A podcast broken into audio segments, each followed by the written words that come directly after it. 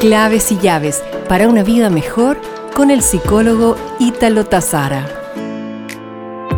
¿Qué pensamientos suelen ser recurrentes en una persona ansiosa?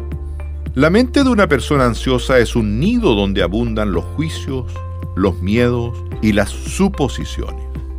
El riesgo de esto es que nos hace la vida completamente ingrata si no le ponemos un alto.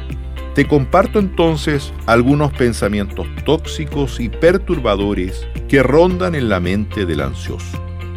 Por ejemplo, no soy suficiente para algo o para alguien. Dije algo incorrecto en un ambiente social que afectará mi imagen. No voy a terminar. La ansiedad es derrotista y nos hace pensar que nunca cumpliremos una meta o terminaremos algo. Me voy a equivocar y todo el mundo se va a burlar de mí. Nuevamente tenemos un pequeño juez en la cabeza. Y si le pasa algo a la gente que quiero, los ansiosos son especialistas en imaginar escenarios terribles.